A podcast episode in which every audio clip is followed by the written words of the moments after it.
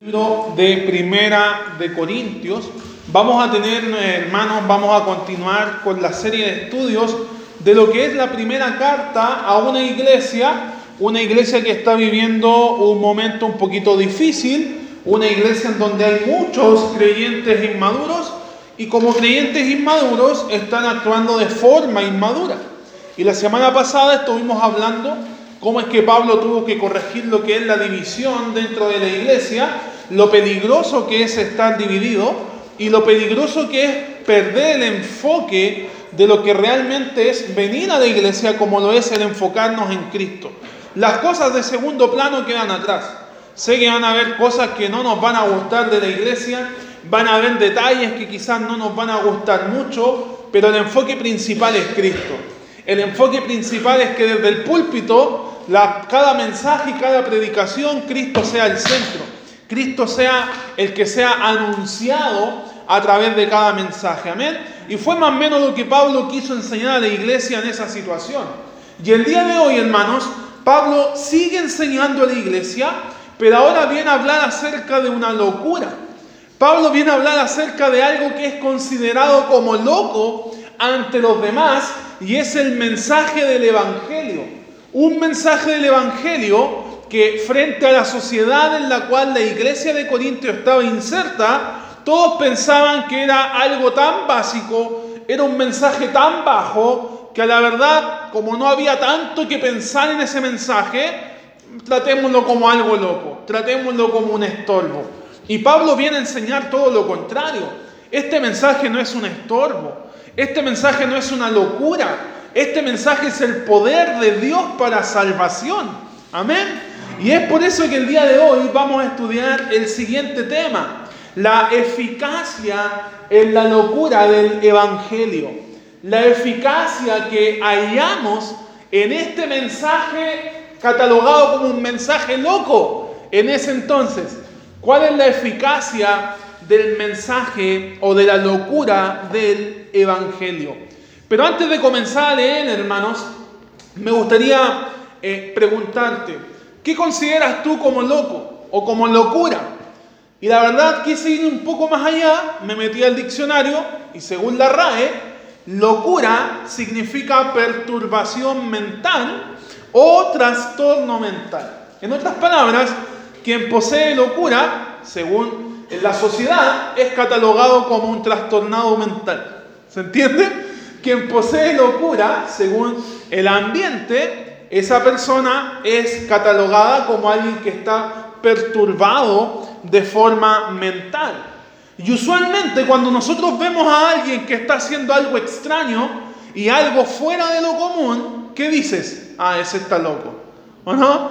Usualmente en cualquier contexto, si hay alguien que por ejemplo va con polera en plena lluvia, ¿qué dices tú? Ah, ese está loco. O, todo lo contrario, que vaya con una parca en un día de verano 32 grados de calor, ah, esa persona debe estar loca. Aunque en realidad lo que está haciendo no significa que sea un trastornado mental. Pero aún así, como los catalogamos, ah, debe ser una persona loca. La verdad, siendo honesto, yo he visto muchos locos. Pero mira lo que te voy a decir. He visto mucha gente haciendo locuras por Dios. He conocido, por ejemplo, personas que han estado dispuestas a dejar su comodidad, la comodidad de un hogar, para ir a otro lugar y fundar una iglesia. Amén. He visto locuras como por ejemplo personas dejar a familia para invertir su vida en otras familias, a lo que nosotros conocemos como los misioneros, dispuestos a dejar una, un historial familiar para poder ir e invertir en otras familias para que esas familias puedan llegar al cielo. Amén.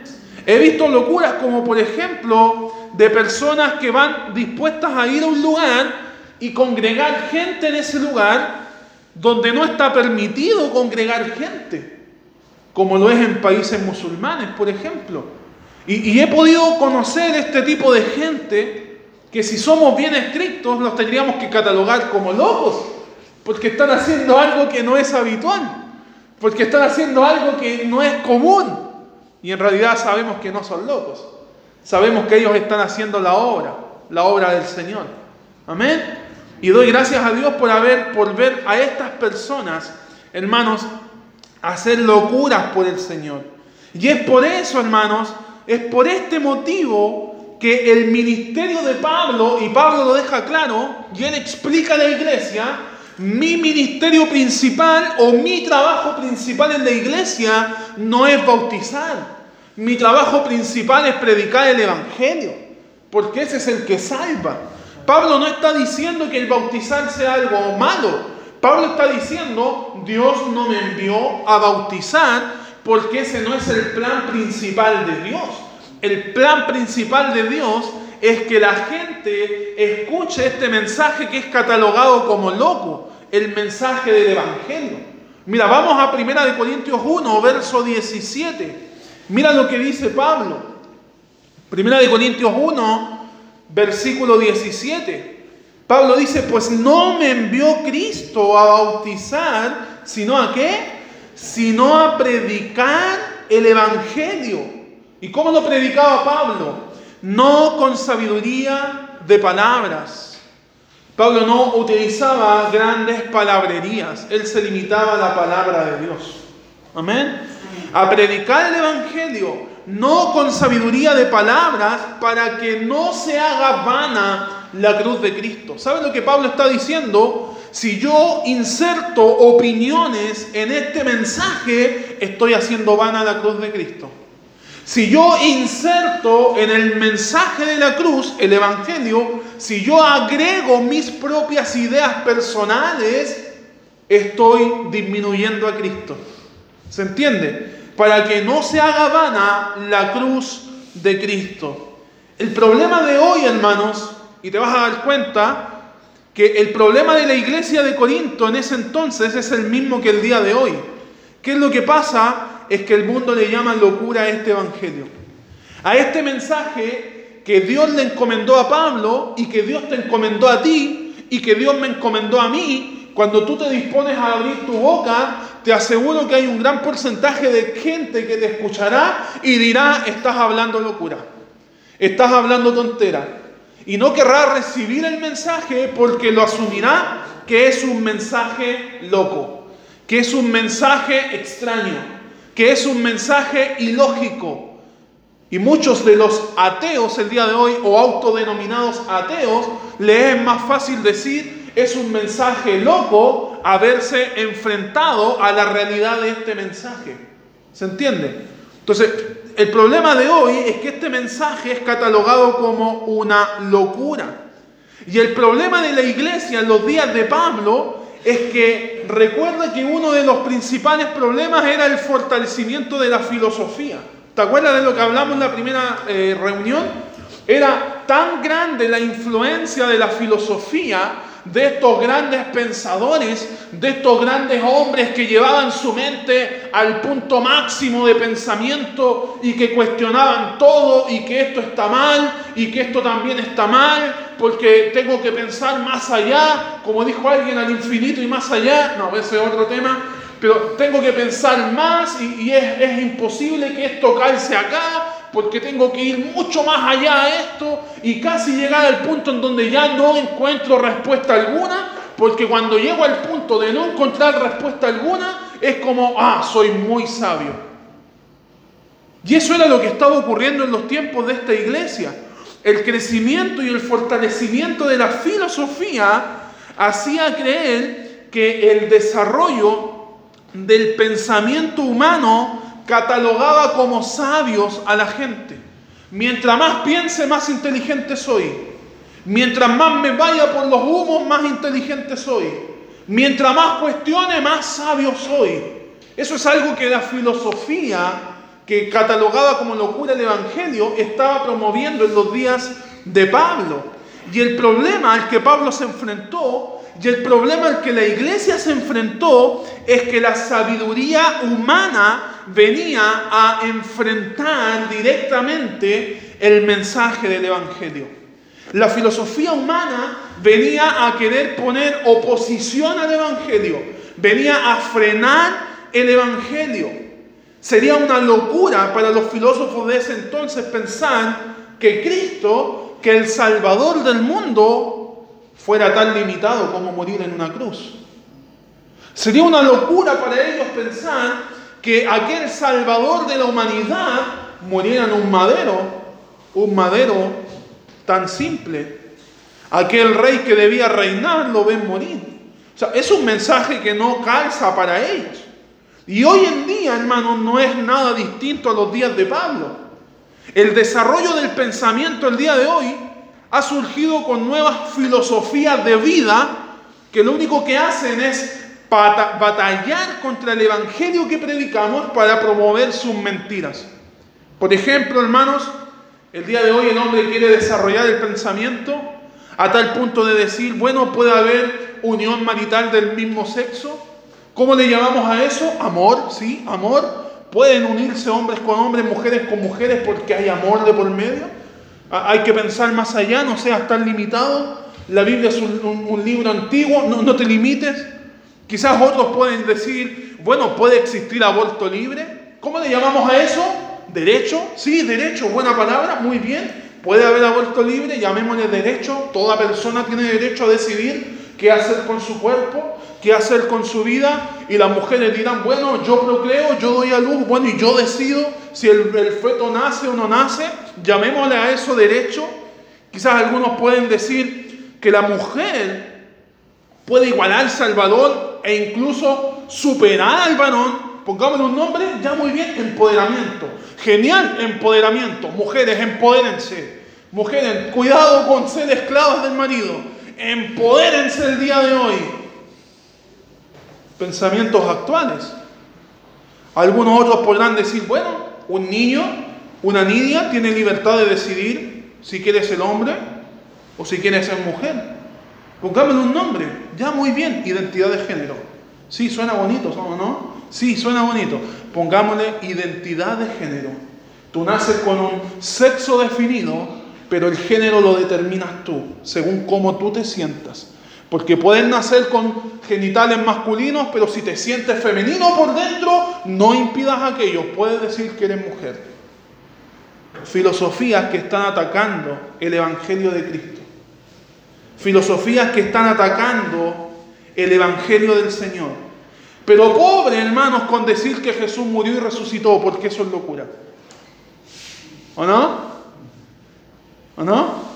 Matrimonio igualitario, amor.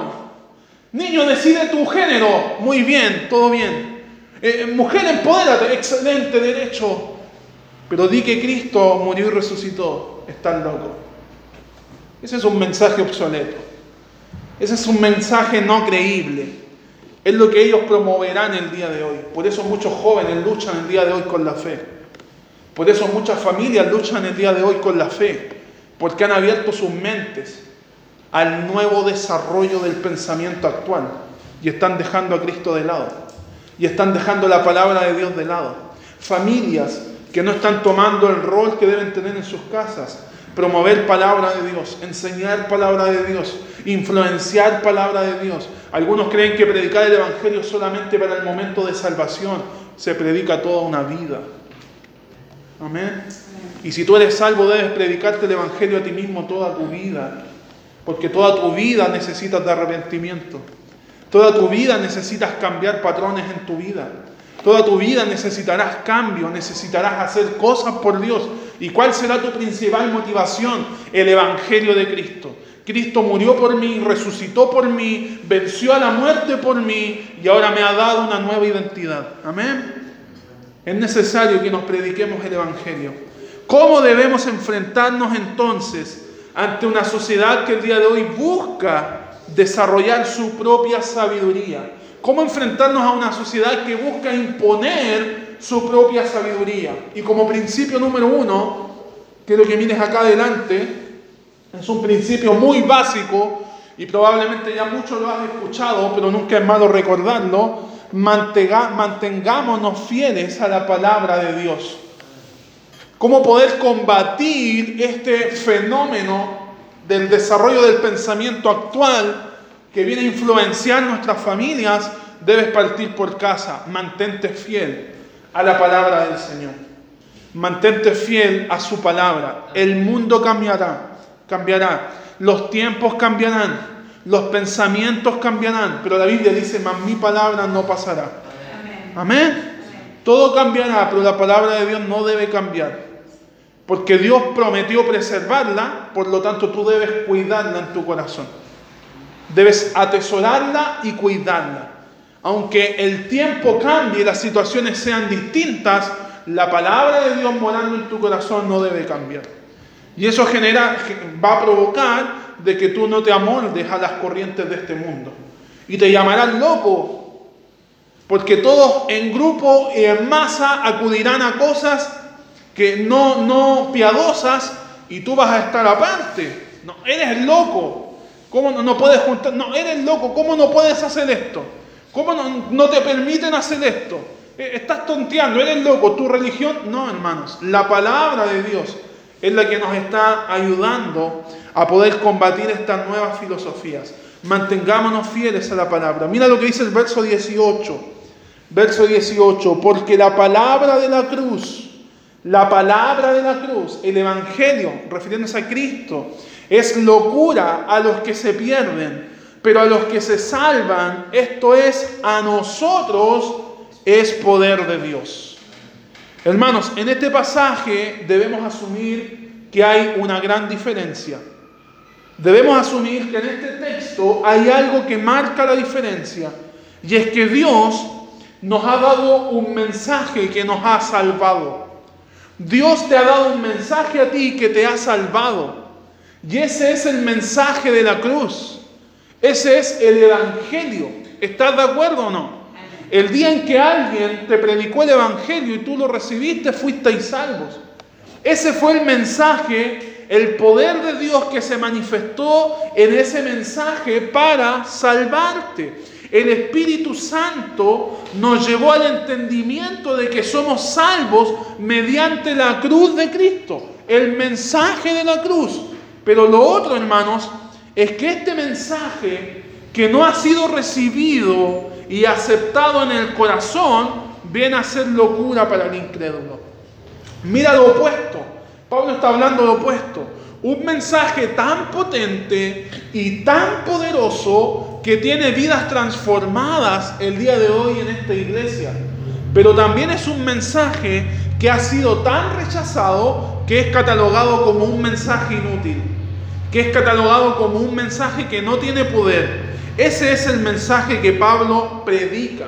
Eh, uno que muchos rechazan, pero que quienes lo han aceptado han logrado experimentar el fruto de este mensaje. Y de seguro tú has experimentado el fruto de este mensaje. Amén. Hay seguridad en nuestros corazones, hay esperanza, hay paz. Cristo vino a gobernar nuestras vidas porque Él nos ha dado salvación y vida eterna. Amén el mensaje de la cruz. Verso 19, pues está escrito, destruiré la sabiduría de los sabios y desecharé el entendimiento de los entendidos. ¿Dónde está el sabio? ¿Dónde está el escriba? ¿Dónde está el disputador de este siglo? ¿No ha enloquecido Dios la sabiduría del mundo? Lo que Dios está queriendo decir en este pasaje es que la inteligencia del hombre por sí sola nunca, jamás podrá comprender con exactitud el plan de Dios.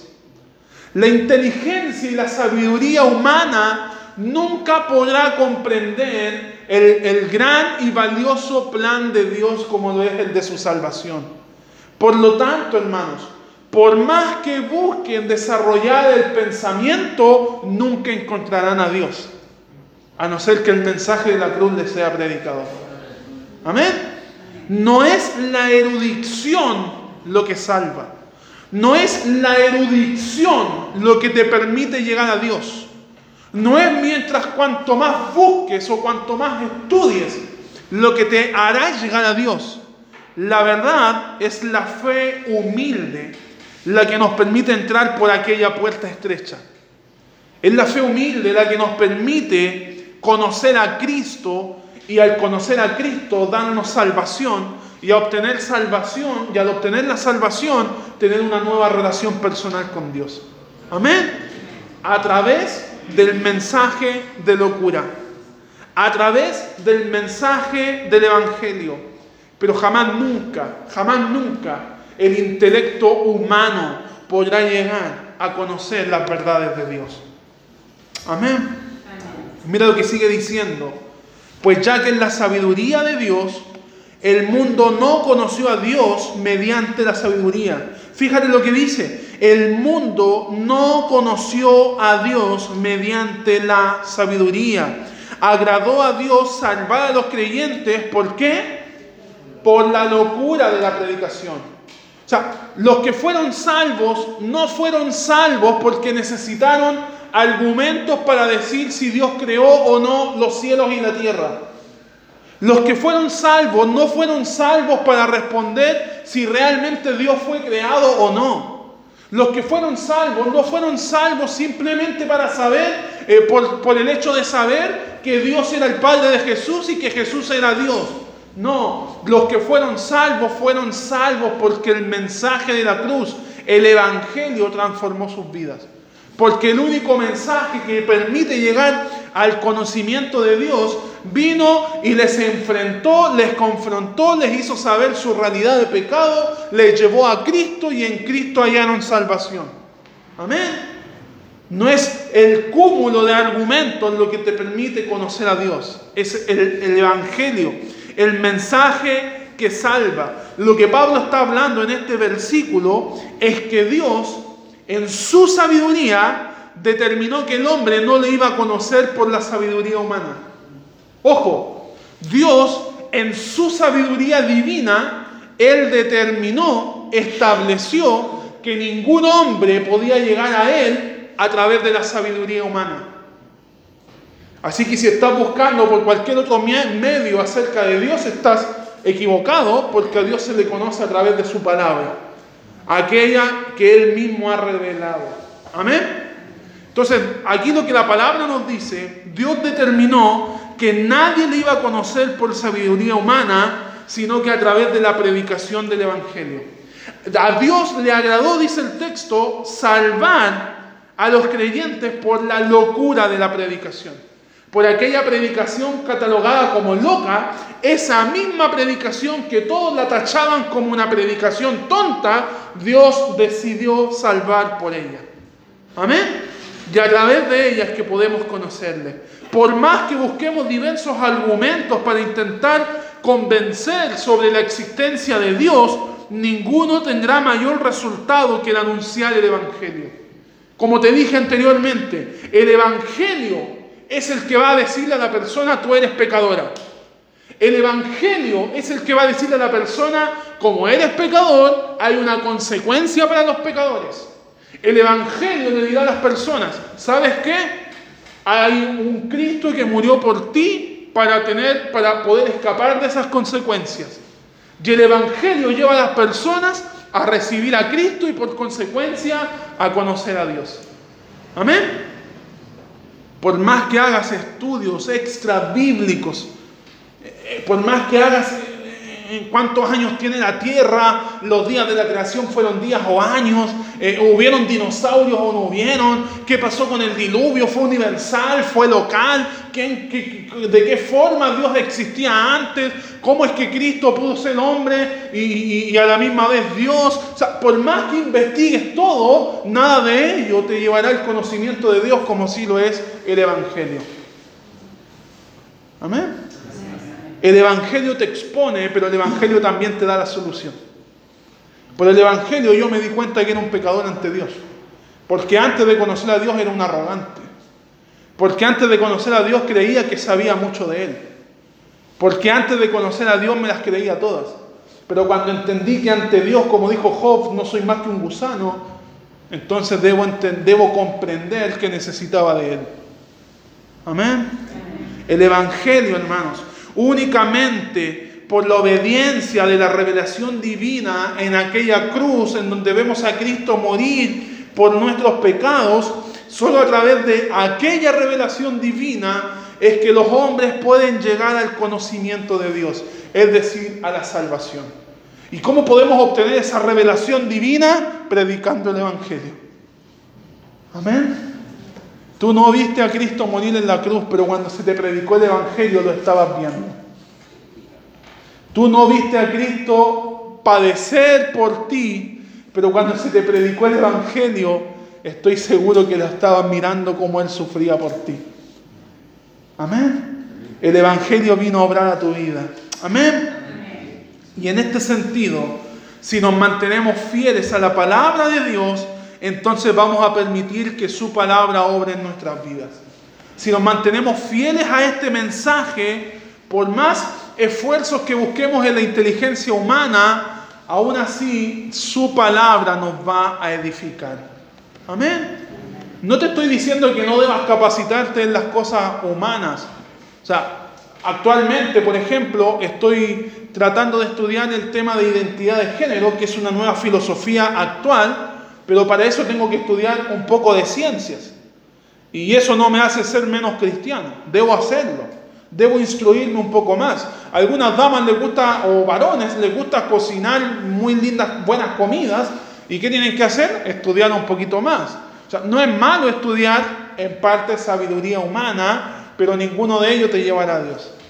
Amén. Solamente el Evangelio. Cuando uno intenta predicar, compartir palabra o, depender, hermanos, de sabiduría y, y no de la palabra de Dios y la crucifixión de Cristo, está haciendo vana la cruz de Cristo. Hermanos, por eso debemos ser fieles al texto. Por eso debemos predicar el texto, aunque muchas veces el texto no sea de mi agrado porque está confrontando mi vida. Pero debemos ser fieles a él. Amén. Entonces, ¿cómo poder enfrentar la influencia del pensamiento actual o de la sabiduría humana? Punto uno, mantengámonos fieles a la palabra de Dios. Y punto número dos y último, y quiero que lo mires acá adelante, anunciemos fielmente la palabra de Dios. No solamente tú debes mantenerte fiel al texto, sino que debes anunciar fielmente la palabra de Dios. No solo debes crecer tú en el conocimiento de la palabra, sino anunciar esa palabra, pero fielmente. Vamos nuevamente al verso 22. Verso 22, mira lo que dice Pablo, porque los judíos piden señales y los griegos buscan sabiduría, pero nosotros predicamos a Cristo crucificado. Amén. Los griegos, ¿qué dice? Los eh, judíos piden señales. Dios debía mostrarle de forma, de cualquier forma que Él existía. Los griegos buscan sabiduría a través del pensamiento, a través de la filosofía, a través del pensar podemos llegar a Dios. Pero nosotros nos vamos a mantener fieles en predicar a Cristo crucificado. Pablo lo dijo, pero nosotros predicamos a Cristo crucificado. Para los judíos ciertamente tropezadero. Los judíos no querían aceptar que Jesús era el Cristo. Imposible que un, que un Salvador, que un rey muriera en una cruz de madera, que según eh, Deuteronomio era una cruz de maldición, o, el que era colgado en madero era maldito, pero no entendían que Jesús se hizo maldito por causa de nosotros, ya que Él llevó nuestros pecados en la cruz. Para ellos era ciertamente tropezadero y para los gentiles, como lo hemos estado hablando, era locura el mensaje de la cruz de Cristo. Y mira lo que dice el verso 24 más para los llamados, haciendo eh, alusión a los creyentes, a los que recibieron este mensaje, más para los llamados, así sean judíos o sean griegos, Cristo, poder de Dios y sabiduría de Dios. No hay mayor sabiduría humana que conocer a Cristo. Amén. No hay mayor sabiduría humana en la tierra, aunque te sepas todas las ciencias de la tierra, no hay mayor que conocer a Cristo y tenerlo en el corazón. No hay mayor que aquello. Cristo, poder de Dios y sabiduría de Dios. Debemos entender que el Evangelio es ofensivo y también es un Evangelio absurdo para el que no cree. Es ofensivo porque viene a, destacar los pecados del hombre, y muchas veces el hombre prefiere no creer en Dios para no reconocer sus faltas, para escapar de, los pecados. Entonces es más fácil decir Dios no existe, pero ellos no saben que para decir que Dios no existe se requiere más fe, porque hay mucha evidencia de que Dios existe. Y la verdad, hermanos, hablar de este mensaje del Evangelio es ofensivo. Todo el plan redentor de Dios es algo loco para el incrédulo. Como te dije hace un momento, ¿cómo es posible que el que murió en la cruz sea mi Salvador? ¿Cómo es posible que muera en lugar del más vil pecador? ¿Cómo es posible que Jesús haya estado dispuesto a morir no solo por un mentiroso, sino también por un, violador, sino también por un asesino, sino también por aquel que me ha hecho la vida imposible y a quien no me interesa predicarle el Evangelio? ¿Cómo es posible que Él haya muerto por esa clase de persona? ¿Cómo es posible que Dios haya determinado haber sido hecho hombre y venir a la tierra en, la persona de Jesús, ¿cómo es posible que Él sea Dios? Ellos no querían creer en algo tan absurdo. Ellos no, no querían creer en algo que para ellos escapaba de la lógica. Entonces tenían que seguir otras ideas. Entonces ellos tenían que seguir otros pensamientos, pensamientos más elevados pensamientos más altos, ellos querían tener pensamientos más sofisticados. El Evangelio no era, hermanos, el Evangelio no era suficiente para sus mentes. El Evangelio no era suficiente para aquellos que estaban rechazando. Pero Pablo reconoce que añadirle algo al mensaje de la cruz en realidad no es añadirle, es quitar completamente a Cristo del escenario. Añadir algo al mensaje de la cruz a ver, ¿puede ser posible el mensaje de la cruz? Y un poco más de la filosofía humana. Pablo dice, no, no, no, no, no. Añadirle más a este mensaje, en otras palabras, es quitar a, es quitar a Cristo del escenario. Es, es quitar a Cristo de todo lo que Él ha hecho. Y la verdad, hermanos, vemos que la sabiduría humana siempre busca ser exaltada a la misma vez que busca opacar a Dios. La sabiduría humana, fíjate en esto, siempre busca ser exaltada a la misma vez que busca rebajar a Dios. Aquellos que están a favor de la identidad de género, que hablan de la Biblia, es un libro antiguo, es un libro que no tiene por qué determinar nuestro estilo de vida. Aquellos que promueven matrimonio igualitario, no, no, no, no, no, la Biblia quedó obsoleta, es imposible, ellos también pueden amar. Hermanos, la filosofía o la sabiduría humana siempre buscará menospreciar a Dios. Siempre querrá dejar a Dios fuera. Siempre querrá opacar a Dios. Pero quiero hacerte unas preguntas. ¿Es acaso esta presión la que nos debe mantener con la boca cerrada? ¿Es acaso la presión de la sabiduría actual que quiere menoscabar a Dios y rebajar a Dios la que nos debe provocar que mantengamos nuestras bocas cerradas? ¿Eso debe mantenernos con nuestra boca con parche? ¿Es el que dirán o el que pensarán de mí lo que nos deba privar de predicar un mensaje como el que predicaba Pablo, el mensaje de la cruz? O sea, lo que otros piensen de mí va a determinar si yo lo hago o no lo hago. Lo que otros digan va a determinar si yo le hablo a algún compañero, amigo, vecino del mensaje de la cruz. Eso va a determinar si lo anunciamos o no. ¿Es motivo de callar este mensaje porque la gente considere que el mensaje de la cruz es un mensaje loco? ¿Es un mensaje tonto? ¿Es un mensaje absurdo? ¿Eso es motivo que nos haga callar? Hermanos, eso no es locura. ¿Sabes qué es lo que es locura? ¿Me permites definirte qué es locura? Locura es saber que gente sufrirá toda una eternidad en el lago de fuego y no hacer nada por ellos. Eso es locura. Locura es tener un mensaje que salva y no compartirlo. Eso es locura. Locura es reconocer que Dios nos salvó, pero no querer hacer por Dios lo que Él sí nos envía a hacer. Anunciar el Evangelio. Eso es locura. Si vamos a hablar de locura, eso es locura. Acompáñame al verso 25, ya vamos a estar terminando. Verso 25, dice la palabra, porque lo insensato de Dios es más sabio que los hombres, y lo débil de Dios es más fuerte que los hombres. Aquí la palabra no está diciendo que Dios es débil.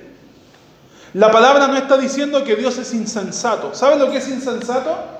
Es como un sinónimo a tonto, ¿cierto? Y la Biblia dice que incluso lo insensato de Dios, o lo más, eh, es como raro, pero como lo más absurdo de Dios, aún eso es más sabio que los hombres. Y lo más débil de Dios es más fuerte que los hombres. La Biblia no está diciendo que Dios sea más bajo o que Dios sea más débil. La Biblia está diciendo que en todo ámbito Dios es más fuerte. Que en todo ámbito Dios es superior. Que en todo ámbito Dios es más. Aunque la filosofía de hoy dice Dios es menos, la Biblia dice Dios es más. Por eso nuestra vida debe ser guiada por la Biblia. Por eso nuestras determinaciones deben ser guiadas por la palabra de Dios. Porque eres más. ¿Se entiende? Lo que la Biblia nos está diciendo, hermanos, es que la autoridad de Dios está a favor de nuestra predicación. Porque nuestra predicación es el Evangelio. Amén. La autoridad de Dios se manifiesta. Porque aún lo más débil de Él, lo más débil de Él es más fuerte que todo lo que podemos hallar en la tierra. Amén. Lo más débil de Él es lo más fuerte que podemos hallar en comparación a todas las filosofías que se están promoviendo el día de hoy. Así que si tienes temor a abrir tu boca y hablar de Cristo a aquella gente que el día de hoy le está rechazando, recuerda este mensaje. Aún lo más débil de Dios es más fuerte. Y Él se glorificará a través de su mensaje. Amén. Y Él obrará a través de ese mensaje. Y Él cambiará corazones de piedra en corazones de carne. Y Él hará una obra nueva en vidas duras. Amén. Aún lo débil de Dios es más fuerte que los hombres. Verso 26. Pues mirad, hermanos, vuestra vocación, que no sois muchos sabios según la carne, ni muchos poderosos, ni muchos nobles sino que lo necio del mundo escogió Dios para avergonzar a los sabios, y lo débil del mundo escogió Dios para avergonzar a los fuertes, y lo vil del mundo y lo menospreciado escogió Dios, y lo que no es para deshacer lo que es. Y mira lo que dice el verso 29, a fin de que nadie se jacte en su presencia. Lo que Pablo está diciendo es que ninguno de nosotros y ninguno de la iglesia de Corinto tenía capacidades especiales o sobrenaturales que nos otorguen el privilegio de ser superiores a otros. Lo más vil del, del mundo escogió Dios. Ninguno de nosotros tenía habilidades tan fuertes como para decir somos superiores a otros, por lo tanto nuestra, nuestro pensamiento es superior o más fuerte. Lo que Dios está diciendo es que no es tu sabiduría lo que se debe manifestar cuando abres tu boca. Debe ser la sabiduría de Dios. ¿Y dónde hallamos la sabiduría de Dios? En su palabra. ¿Y de qué forma promovemos la sabiduría de Dios? A través del mensaje de la cruz. El Evangelio de Jesucristo. Amén. A través del mensaje de la cruz. Dios usa, este texto nos enseña que Dios usa a cualquiera para que nadie se jacte. Amén. Dios usa a cualquiera para que nadie se jacte.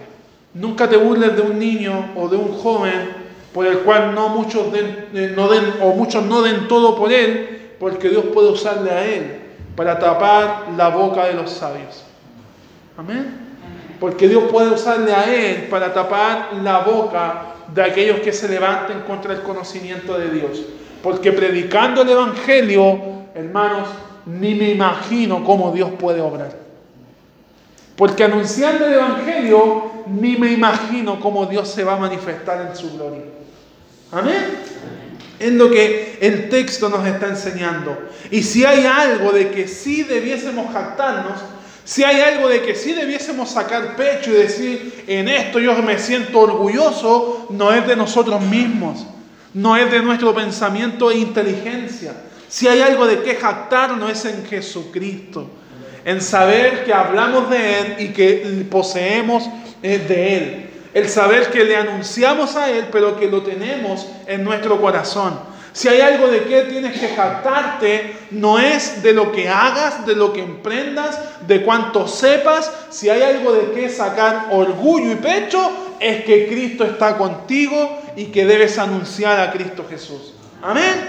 Verso 30 y último. Mas por Él estáis vosotros en Cristo Jesús, el cual nos ha, nos ha sido hecho por Dios sabiduría, justificación, santificación y redención. 31. Para que como está escrito, el que se gloría, ¿qué dice? Gloríese en el Señor. ¿Cómo batallar con estas filosofías actuales que quieren derrumbar familias, que quieren derrumbar vidas y que quieren derrumbar iglesias y además quieren derrumbar el conocimiento de Dios que necesita la iglesia para verse fortalecida. Punto número uno, mantengámonos fieles a la palabra de Dios. No salgamos de la palabra de Dios, no caigamos de la palabra de Dios, no olvidemos la palabra de Dios, no abandonemos la palabra de Dios. Mantente firme en su palabra. Y punto número dos, anuncia fielmente la palabra de Dios. Si vas a crecer en conocimiento, comparte ese conocimiento. No tengas miedo de que te digan loco. No tengas miedo de que te digan eh, eh, tonto, trastornado o como quieras. No tengan miedo. Porque el día de hoy, hermanos, muchos necesitan este mensaje. Amén. Amén. Si me van a tratar de loco, que no sea por guardar un mensaje que puede cambiar el destino de una persona, sino que me traten de loco por hablar de Cristo. Y les animo a eso. Es lo que tus hijos necesitan, es lo que la sociedad necesita, es lo que tu entorno necesita. No permitamos que Satanás gane esta guerra. No, permitamos que Satanás siga ganando terreno. Debemos hacer algo por el Señor. Amén. Padre, te damos gracias, Señor nuestro, por este mensaje. Te damos gracias por la oportunidad que hemos tenido de poder escuchar nuevamente una enseñanza del apóstol Pablo inspirado por tu Espíritu Santo.